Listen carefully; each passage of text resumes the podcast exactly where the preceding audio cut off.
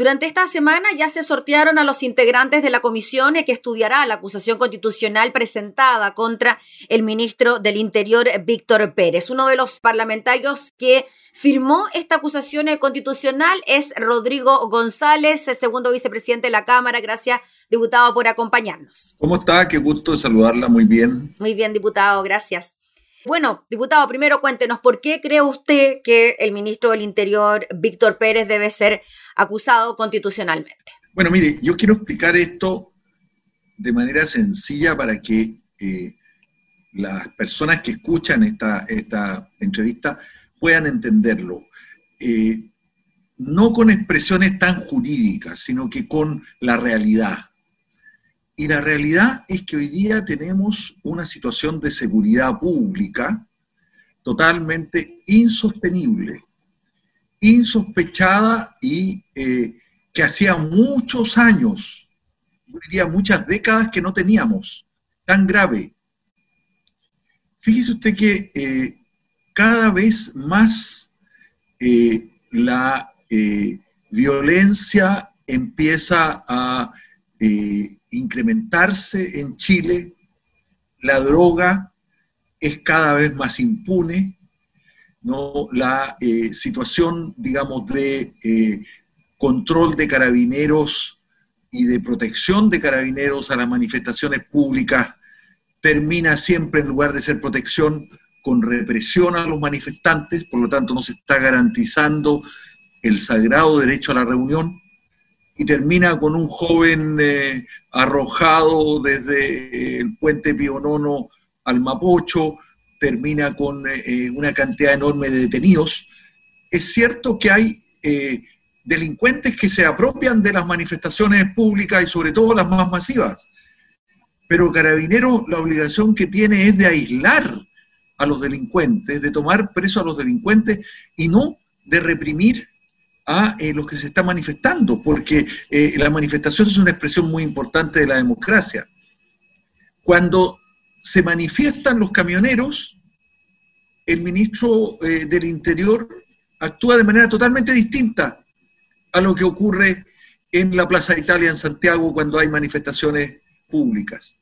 Le pone alfombra roja a los camioneros, permite que interrumpan el tránsito, no le aplica eh, la ley antibarricadas, antimanifestaciones que se dictó hace poco, digamos, yo voté en contra de esa ley porque me parecía, digamos, excesiva, pero esa ley el gobierno la quería y a los camioneros no se le aplica. Y los camioneros interrumpen el aprovisionamiento de bienes esenciales en un momento en que estamos en pandemia, impide el paso de las ambulancias, cuando hay gente que tiene que ir a atenderse a los hospitales, interrumpe el tránsito eh, de los ciudadanos durante tres días. Tenemos prácticamente todas las carreteras de Chile interrumpidas por una manifestación absolutamente ilegal de los camioneros y el ministro del Interior no hace nada. ¿no? Eh, entonces, cuando ocurre eso, eh, y en la Araucanía, mire, un grupo de personas eh, entra a, unos municipios, otros se toman esos municipios y desalojan, reprimen a la gente al interior de los municipios, queman a los municipios y no pasa nada.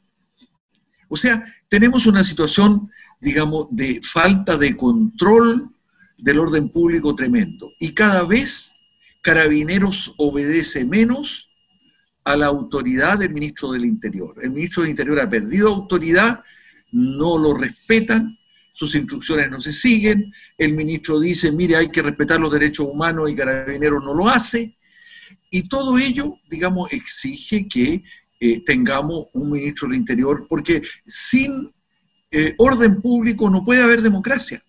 Y tenemos un ministro del Interior que no asegura hoy día el orden público. Esa es la razón principal. Mm. Diputado, ¿usted cree que hubo dos gotas que rebalsaron el vaso, por decirlo de alguna manera, a la hora de presentar esta acusación constitucional? Usted lo mencionaba ya, el paro de los camioneros y la forma en que se enfrentó aquella movilización y el suceso del puente Pionono, ¿no? Finalmente, con esos dos hechos, ustedes toman la decisión de, presentar este libelo. Así es. Y eh, la situación reiterada de los informes que existen de parte de Naciones Unidas, y distintos, digamos, veedores objetivos, que indican que en Chile se están violando sistemáticamente por agentes del Estado los derechos humanos. Tenemos más de 200 personas que han perdido la vista durante desde eh, octubre en adelante, en un año. De hecho, diputado, solo mencionar, ¿no? Que Amnistía Internacional pidió investigación penal contra altos mandos de carabineros por la represión en protestas del año pasado y recomienda reformar la institución, ¿no? Hoy día se presentaría ya este informe definitivo con estas conclusiones bastante lapidarias por lo demás. Fíjese que ha habido dos comisiones, una comisión que hizo el eh, anterior eh, ministro del Interior, ¿no? Y una comisión eh, que ha estudiado, digamos, toda la reforma de Carabineros y todavía el gobierno no presenta los antecedentes para la reforma de Carabineros. Y en Carabineros hemos observado los últimos dos años la corrupción más grotesca, más grosera, más escandalosa que se conoce en su historia, ¿no? Con el el robo de, miles de millones de pesos por parte de altos oficiales. Entonces, ¿qué dicen los carabineros? ¿Qué dicen los cabos? ¿Qué dicen los sargentos? Carabineros es una institución esencial para Chile. La gente los quiere. Eh, en las poblaciones claman porque ellos vengan, ayuden. Eh, ellos ayudan eh, mucho también en funciones sociales que son fundamentales. Hay un parto de una mujer, ahí está carabinero, ¿no? entonces, los carabineros en general y eh, el nivel, digamos, medio de carabineros eh, necesita tener oficiales en los cuales confíe. Pero, digamos, en el alto mando se da ese nivel de corrupción tan extraordinario donde están eh, delitos comprobados. No es que estemos hablando y diciendo, mire, inventando cosas, hay denuncias, ¿no? La sustracción de recursos públicos en cantidades eh, que eh, son verdaderamente que uno no puede casi imaginarse, la cantidad de recursos que se han robado, ¿no? Eh, lo han hecho altos oficiales de carabineros. ¿Y qué ha hecho? ¿Y qué hace el ministro del Interior? Para que todo aquello se controle. Diputado, ¿y la reforma carabineros de la que habla el gobierno que se está discutiendo en el Congreso, que pasó de la Cámara al, Senado? ¿Se espera comisión mixta para eso? Bueno, nosotros esperamos que esto avance rápidamente. A muchos proyectos el gobierno le pone suma urgencia o le pone discusión inmediata y sin embargo a la reforma de carabineros no se la ha puesto. Eh, eh, mire, yo participé en el periodo anterior en una comisión investigadora que estableció, ¿se acuerda usted cuando hubo eh, las manifestaciones que hubo en Chiloé, eh, donde eh, se mandaron fuerzas especiales, hubo abusos gigantescos en relación con la población, hubo prácticamente casi un, levantamiento ¿no? de la población de Chiloé que no dejó ingresar a Carabineros, donde las fuerzas especiales fueron muy rechazadas allí. hicimos una comisión investigadora. Esto mismo había ocurrido también en Santiago y se hicieron un conjunto de recomendaciones al gobierno anterior.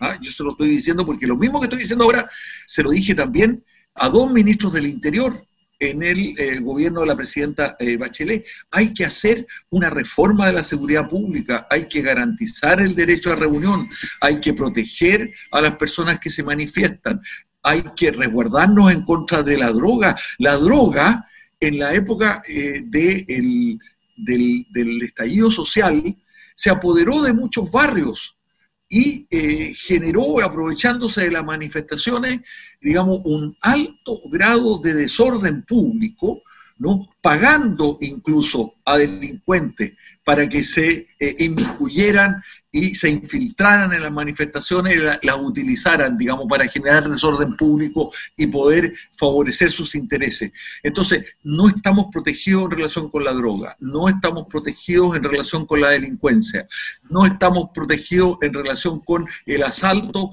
a eh, la caja pública de carabineros. No estamos protegidos para que las manifestaciones eh, de orden público, digamos, se desarrollen, eh, eh, las manifestaciones, digamos, públicas se desarrollen en paz. En Araucanía ya tenemos una situación que es insostenible. Efectivamente, los camioneros tienen razón también en protestar, digamos, de que haya quemas de carabineros, que haya quemas de maquinaria, que haya situaciones permanentes de digamos, abuso y de, de, vulneración, ¿no? de la seguridad de las personas. En Araucanía la gente me dice, ya no hayamos qué hacer porque no sabemos a quién recurrir. No hay inteligencia en carabineros los servicios de inteligencia no hacen su pega. Entonces, ¿qué es lo que estamos diciendo? El Ministerio del Interior no está haciendo su pega, eh, a la autoridad civil, carabineros no la obedece, hay que restaurar ese orden, habría que haber eh, solicitado ya ya, y con muchos diputados que yo he hablado que son de gobierno, me dicen, sí, Rosas tiene que salir. Se le ha pedido la renuncia a Rosas eh, no sé cuántas veces, ¿no? Y no se toman medidas. ¿Cuál es la respuesta que me han dicho eh, diputados de gobierno? Me dice, bueno, eh, pero es que habría que un poco desarmar todo el alto mando. Pues sí, pues eso es lo que hay que hacer.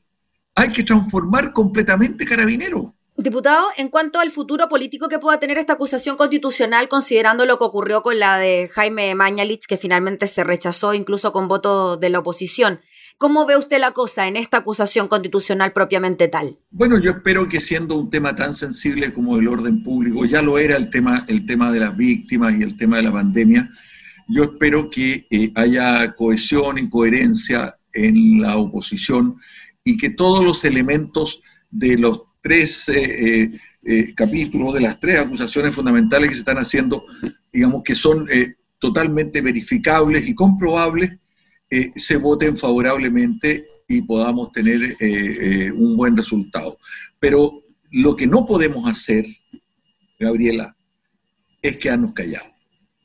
¿no? Y el único recurso que tenemos y el instrumento que tenemos para un grado de descontrol eh, de eh, falta de capacidad de restaurar el orden público que tenemos en Chile es utilizar las pocas herramientas que tiene el Parlamento. Nosotros tenemos en Chile un Parlamento muy débil.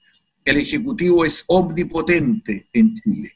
¿no? Lo hemos dicho ya muchas veces. El poder del presidente de la República eh, determina todo el sistema legal. El, presidente de la República es mucho más legislador y tiene mucho más poder legislativo que el propio Congreso, además de todo el poder ejecutivo, todo el poder sobre los recursos públicos. Es un verdadero, digamos, eh, monarca el presidente de la República en Chile. Así hizo la constitución Pinochet, por eso que también queremos cambiar eh, la constitución y queremos un plebiscito que cambie profundamente la constitución. La gente está llamada a votar a ese cambio profundo, hay una gran esperanza de que ese cambio profundo de la Constitución se haga y que dictemos una convención constitucional plenamente elegida por los ciudadanos y con participación de una mitad de eh, representantes mujeres en esa convención constitucional. Esa tremenda esperanza tenemos y por eso es que eh, ese poder omnipotente del presidente de la República hoy día el único instrumento que tenemos son las acusaciones constitucionales. Entonces nos dicen, oye, ustedes están abusando, pero si es la única arma que tenemos, por lo menos para hacer visible ante la opinión pública que hay un desorden estructural en la seguridad pública, que la gente está clamando por más seguridad y que el Parlamento algo tiene que hacer. Esperamos que sean consecuentes nuestras y nuestros colegas parlamentarios y votemos favorablemente esta acusación constitucional. Muy bien, pues diputado Rodrigo González, le agradecemos enormemente por el contacto, que esté muy bien. Muchas gracias. Gracias. Era el eh, segundo vicepresidente de la Cámara, el diputado Rodrigo González, hablando sobre la presentación de una acusación constitucional en contra del ministro del Interior, Víctor Pérez.